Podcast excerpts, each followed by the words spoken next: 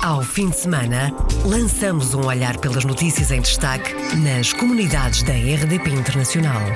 As reportagens, os protagonistas e os acontecimentos na revista da semana. Edição de Susana Lemos. Portugal pode dar um maior contributo para o reforço da capacidade produtiva de Angola, defende encarregado de negócios da Embaixada de Portugal em Luanda. Rede diplomática portuguesa praticou, ano passado, mais de 100 mil atos consulares do que em 2015.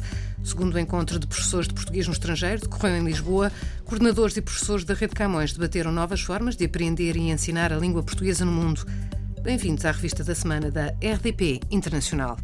Revista da semana. Venezuela, para hoje, domingo, dia 30, está marcado o referendo para a Assembleia Constituinte. Os venezuelanos estão convocados para irem às urnas eleger mais de 500 membros de uma Assembleia Nacional. A semana foi marcada por uma greve geral de dois dias e confrontos que se registram diariamente desde abril. Apesar das manifestações da oposição, o presidente Nicolás Maduro pretende redigir uma nova Constituição. Na sexta-feira, a dois dias do referendo, o ministro português dos Negócios Estrangeiros identificava a posição portuguesa. Nós apelamos a que todas as partes renunciem a atos de violência, apelamos a que os opositores políticos que estão presos sejam libertados, mesmo que estejam presos em prisão domiciliária, apelamos a que a separação de poderes seja respeitada na Venezuela, apelamos a que seja retomado o calendário eleitoral normal na Venezuela, isto é, que ele prevê eleição, eleições regionais, que deviam, aliás, ter tido lugar já no passado, e as próximas eleições eh, presidenciais, e pedimos às autoridades venezuelanas a adoção de medidas que possam constituir medidas de criação de confiança entre as partes. Portugal apoia a decisão da União Europeia relativamente à Venezuela. Augusto Santos Silva disse ser totalmente falso que Portugal se tenha oposto à criação de um consenso da União Europeia sobre a situação política no país. É totalmente falso que eh, Portugal se tenha oposto a qualquer dos termos que nós, os Estados-membros da União Europeia, consideramos 28 como é praxe quando se forma uma decisão de política externa da União Europeia nos últimos dias relativamente à Venezuela. Eh, Portugal foi dos primeiros países que deu o acordo ao texto preparado pelo Serviço Europeu de Ação Externa. Afirmações do Ministro dos Negócios Estrangeiros, Augusto Santos Silva, sexta-feira, a dois dias do referendo. Aprender e ensinar português em contextos multilingue foi o tema do segundo encontro de professores de português no estrangeiro que decorreu esta semana em Lisboa. Coordenadores de português e professores da Rede do Camões debateram novas formas de aprender e ensinar a língua portuguesa no mundo. Na abertura, o Ministro dos Negócios Estrangeiros destacou as três dimensões para a promoção da língua portuguesa, passam todas pela criação de elos. O elo com as nossas comunidades, através do ensino português que lhes é especificamente dedicado, o elo com todos os países e povos que falam a língua portuguesa como uma plataforma de cooperação organizada como tal e através da promoção do português como grande língua global, o nosso elo com toda a comunidade internacional e a melhor maneira que nós temos de influenciar essa comunidade. Influenciado-a sempre como é costume, isto é, influenciando-a positivamente. Não há nada melhor para a paz no mundo do que as pessoas falarem entre si, e para as pessoas falarem entre si, a melhor maneira é mesmo dominarem a mesma língua para não haver equívocos. Augusto Santos Silva, Ministro dos Negócios Estrangeiros. Por sua vez, a Presidente do Camões, Ana Paula Labrinho, defendeu a necessidade de se trabalhar para alterar a percepção sobre a língua portuguesa. A complexidade linguística de alguns países, como é o caso do Luxemburgo, da Suíça ou da Bélgica, contribuem para a dificuldade de integração curricular do português, apesar das vastas comunidades portuguesas e da reconhecida importância da aprendizagem da língua de comunicação familiar para o sucesso escolar dos alunos. Ana Paula Labrinho destacou casos com resultados encorajadores, como França e Luxemburgo. No caso da França, a substituição do ZELCO, os cursos de língua de origem, pelo ZEIL, tem levado a um aumento do número de alunos. Importa recordar que o português foi escolhido pelo Ministério da Educação francês para integrar o projeto piloto do ZEIL por dispor dos requisitos de qualidade exigidos, programas para os diferentes níveis de aprendizagem, professores habilitados, formação contínua, certificação das aprendizagens com diploma oficial. Também a experiência do Luxemburgo se está a revelar positiva, com a criação dos cursos complementares, cujo Todos os programas e organização dos cursos têm vindo a ser trabalhados por equipas conjuntas dos dois países. Neste momento, há um número de inscrições em ESH, onde estes cursos vão ser lançados, superior ao número de inscritos no ano passado, o que se espera venha a concretizar-se em termos de frequência. No Luxemburgo, a partir de 15 de setembro, arrancam em ESH os cursos complementares. Joaquim Prazeres, coordenador o ensino de português no Grão-Ducado, está otimista. Neste momento, nós temos um número de inscritos superior àquilo que tínhamos no ensino integrado e com perspectivas, penso eu, de vir a aumentar. Porquê? Porque é um projeto novo, ainda há algumas reticências de alguns pais, mas eu penso que assim que ele esteja realmente a funcionar e começará a funcionar a partir do dia 15 de setembro, os pais, eh, aqueles que ainda não responderam, vão aderir e iremos ter, digamos assim, um número significativo de alunos. Neste momento temos cerca de 540 inscritos, o ano passado tínhamos 530 e qualquer coisa, portanto, no ensino.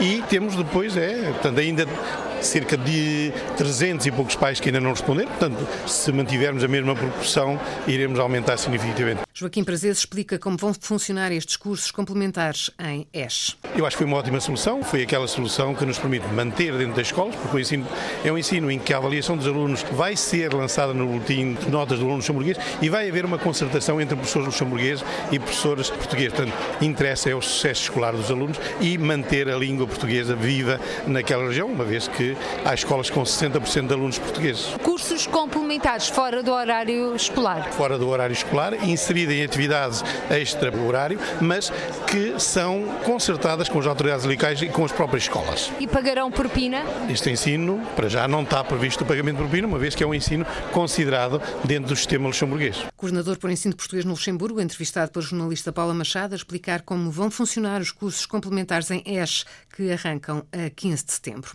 No Luxemburgo há 26 professores de português para perto de 2.800 alunos na rede do Camões. Na Venezuela, o interesse pela língua portuguesa está a aumentar. No país que atravessa uma grave crise, há 5 mil alunos a aprender português em todos os níveis de ensino isto mesmo referiu o coordenador para o ensino português na Venezuela. Rainer Souza sublinha o apoio do Camões para colmatar as dificuldades com os manuais. Nós temos tido dificuldades com a questão dos manuais, no entanto, o Instituto Camões tem-nos apoiado para este próximo ano letivo. Contudo, a situação, apesar de ser complicada a nível dos problemas políticos diários que enfrenta a sociedade venezuelana, o ensino português ainda há muito interesse. Há duas semanas estive na cerimónia de graduação de alunos de língua portuguesa, 600 no centro português, 250 no Colégio São Agostinho e no Centro Luso de Cátia Lamar também. É unânime os coordenadores destes centros dizerem que o interesse pela língua portuguesa está em crescimento. Tanto mais que também tem a ajuda da mulher migrante que está a promover esses cursos fora do centro da Grande Caracas. Exato, isso está a acontecer mais especificamente na Ilha de Margarita e na Península Paraguaná, em Punto Fijo. Ou seja, foram organizados alguns cursos e há um projeto para organizar cursos na cidade de Mérida nos anos venezuelanos. Estamos a falar de quantos alunos a aprender aprender em português em terras venezuelanas? Estamos a falar de cerca de 5 mil alunos, incluindo também os da variante brasileira, que ao contrário do que as pessoas pensam, não é maioria na Venezuela. Coordenador do ensino de português na Venezuela, Rainer Souza. Na Venezuela são os alunos que suportam os custos dos cursos de língua portuguesa. Os professores são pagos pelas diferentes instituições onde os mesmos são ministrados. Quanto aos Estados Unidos, 17 mil alunos dos ensinos básico e secundário e 13 mil do ensino superior aprendem e aprofundam a língua portuguesa. O coordenador adjunto para o ensino de português nos Estados Unidos, considera estes números significativos, já que o país não integra a rede do ensino de português no estrangeiro. Tem, no entanto, o apoio do Camões, Instituto da Cooperação e da Língua. A integração do português nos currículos escolares continua a ser uma prioridade, por isso mesmo, diz João Caixinha, vão continuar a ser assinados memorandos de entendimento com diversos Estados. O próximo será Utah. Assinamos um memorando de entendimento com Miami-Dade Public Schools, com Massachusetts, que já existe há bastante tempo, e estamos agora em negociações com o estado do Utah, tem um programa de ensino bilingue muito forte de imersão linguística, e portanto é com esse estado que vamos agora também iniciar um novo memorando de entendimento para integrar também o português europeu, uma vez que o, memorando que eles têm neste momento é com o Brasil, mas o português está na moda, o português europeu também está a ter uma vantagem muito grande, sobretudo nas áreas onde existem grandes e fortes eh, imigrações e e, portanto, o Utah, e também uh, iremos uh, negociar agora mais recentemente um memorando de entendimento com a American Councils for International Education, que é a entidade americana que tem o exame de português Newell. João Caixinha destaca a conquista que foi a introdução do exame de português no ensino secundário dos Estados Unidos. Havendo um exame nacional, as crianças possam prosseguir estudos, não só a nível universitário, se quiserem continuar a aprender o português no, no ensino superior ou em mestrados, doutoramentos, licenciaturas em português e até também para contagem de créditos no ensino secundário. Portanto, isso era extremamente importante. Portanto, foi uma vitória e é uma coisa que temos que todos estar felizes. João Caixinha, coordenador adjunto para o ensino de português nos Estados Unidos. Para já, e sem contar com o ensino comunitário, cerca de 30 mil alunos aprendem português do ensino básico ao superior nos Estados Unidos. Mas onde é que o Camões, Instituto da Cooperação e da Língua, está? O mapa da rede traçado pela Presidente Ana Paula Laborinho. A rede do Camões no ensino superior e organizações internacionais encontra-se em 78 países, estando a crescer a sua presença em África, onde já estamos em 21 países, na América Latina e América do Norte, onde estamos em 12 países, na Ásia e na Oceania, em 14 países. Na Europa, estamos em 31 países e pretendemos manter-nos lá. No total, o Instituto Camões tem parcerias com 389 instituições de ensino superior, abrangendo mais de 90 mil alunos. Importa ainda referir que a língua portuguesa tem vindo a ser introduzida como língua estrangeira no ensino secundário de vários países, como é o caso da Namíbia, da Tunísia, da Roménia, da Bulgária, da República Checa. Este mapa, o mapa da rede de ensino português no estrangeiro, já saiu em Diário da República, um despacho com conjunto de três secretarias de Estado, Comunidades, Negócios Estrangeiros e Educação. Para o Secretário de Estado das Comunidades é o retomar de uma boa prática, a de publicar em conjunto. José Luís Carneiro sublinha a importância da publicação para professores e alunos. É importante é que os, nesta altura do ano os professores aguardam com expectativa a publicação uh, dessa rede e portanto a partir do momento em que há a publicação eh, não apenas ficam a conhecer a oferta, uh, a rede da oferta, como ao mesmo tempo se podem habilitar uh, ao desempenho de funções educativas nessa mesma rede. Mas também é importante para os alunos e para os encarregados de educação muito importante para os alunos, muito importante para as famílias por causa da previsibilidade uh, da garantia dessa oferta de ensino de língua portuguesa. A rede de ensino de português no estrangeiro abrange um vasto universo, cerca de 70 mil alunos e mais de 300 professores. Uma rede com cerca de 70 mil alunos e com um universo que andará na ordem dos uh, 310 uh, professores, professores, portanto, da rede do EPE, que depois são acompanhados por um conjunto de outros professores. Estamos a falar de um conjunto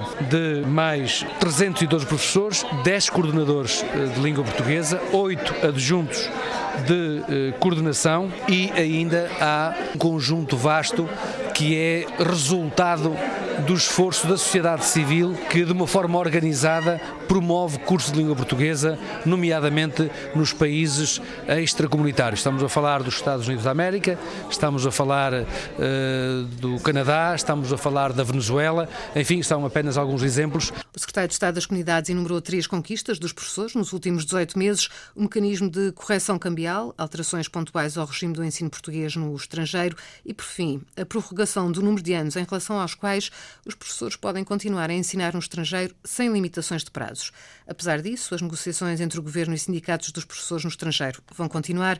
José Luís Carneiro diz que as questões fiscais vão estar em cima da mesa. Por força da aplicação dos impostos em determinados países, os professores eh, confrontam-se com dificuldades ao nível das suas condições de vida e, por outro lado, também eh, uma outra matéria que tem a ver com a possibilidade destes professores do EPE poderem vincular, tal qual acontece com os professores do Ministério da Educação em Portugal. Eh, fundamentalmente, os professores colocam eh, a existência aqui de uma desigualdade de tratamento e é, portanto, em torno da avaliação das considerações que são feitas pelos professores que vamos encetar um processo negocial, quer no âmbito dos sindicatos, quer também no âmbito do diálogo institucional que ocorre regularmente com o Ministério da Educação. Mas, como eu disse, é muito importante salvaguardar esta parte, eh, que é a seguinte: nós não queremos criar falsas expectativas. O país tem responsabilidades orçamentais muito exigentes e qualquer alteração que ocorra nas condições de trabalho, de remuneração e no estatuto destes professores tem que estar sempre condicionada, sempre limitada às obrigações orçamentais do Estado português. O secretário de Estado das Comunidades fechou o segundo encontro de professores de português no estrangeiro que decorreu esta semana em Lisboa.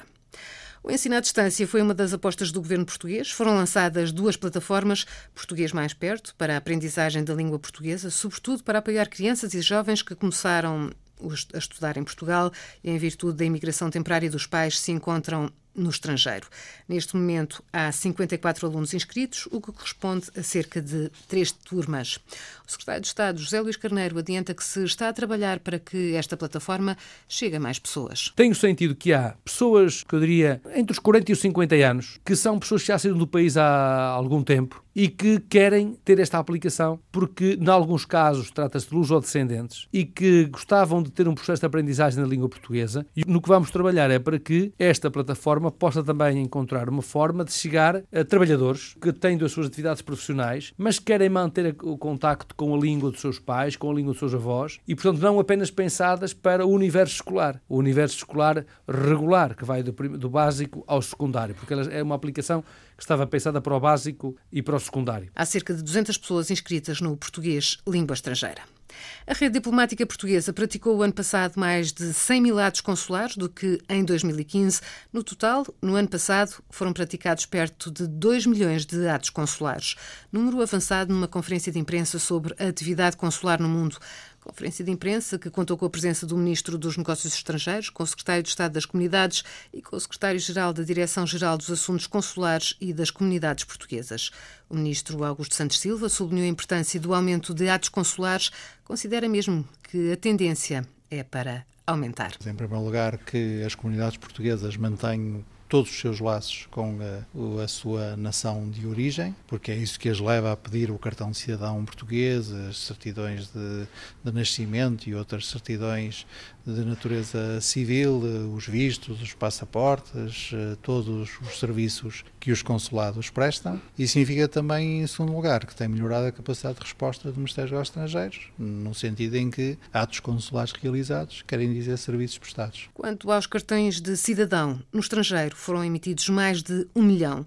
As permanências consulares também estão a aumentar. No ano passado realizaram-se mais 620 essas permanências consulares deram origem a perto de 42 mil atos consulares. Foram atendidos mais utentes que o ano passado, eh, o número de localidades abrangidas também é maior e uh, aquilo que é mais importante no quadro das permanências, uma vez que são deslocações para fora das instalações consulares, é a satisfação com que os utentes encaram a presença de um funcionário consular para tratar de assuntos sem necessidade deles se deslocarem ao posto. Júlio Vilela, secretário-geral da Direção-Geral dos Assuntos Consulares. Por sua vez, o Ministro dos Negócios Estrangeiros considera que, com este governo, acabou o ciclo de esvaziar a rede consular de funcionários. Finalmente, com este governo, acabou o ciclo negativo de decisões políticas para reduzir a dimensão da rede externa do MNE. O fim desse ciclo é muito importante porque nos permite estar em melhores condições de responder às necessidades de reposição das pessoas, dos funcionários que vão saindo por reforma, por limite de idade,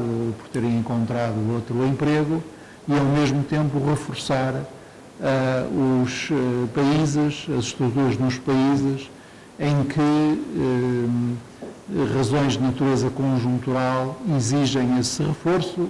Dois exemplos muito diferentes nas razões, mas convergindo para a mesma necessidade de reforço, são atualmente o Reino Unido de um lado e a Venezuela do outro. Augusto Santos Silva, Ministro dos Negócios Estrangeiros.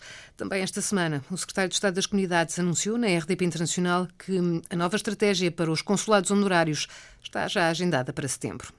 Portugal pode dar um maior contributo para o reforço da capacidade produtiva de Angola, é o que defende o encarregado de negócios da Embaixada de Portugal em Luanda. Luís Leandro da Silva falava durante o um encontro entre empresários angolanos e portugueses, encontro no âmbito da Feira Internacional de Luanda. A FILDA abriu as portas quarta-feira e termina hoje, domingo. Conta com a participação de cerca de 20 empresas portuguesas José Silva. Angola produtora e exportadora foi o tema que norteou a troca de experiência entre homens de negócios de Angola e Portugal no quadro da programação do segundo dia da 33ª edição da FILDA. Portugal, apesar de não ter o seu habitual pavilhão, continua a ser o maior expositor estrangeiro, com 23 empresas.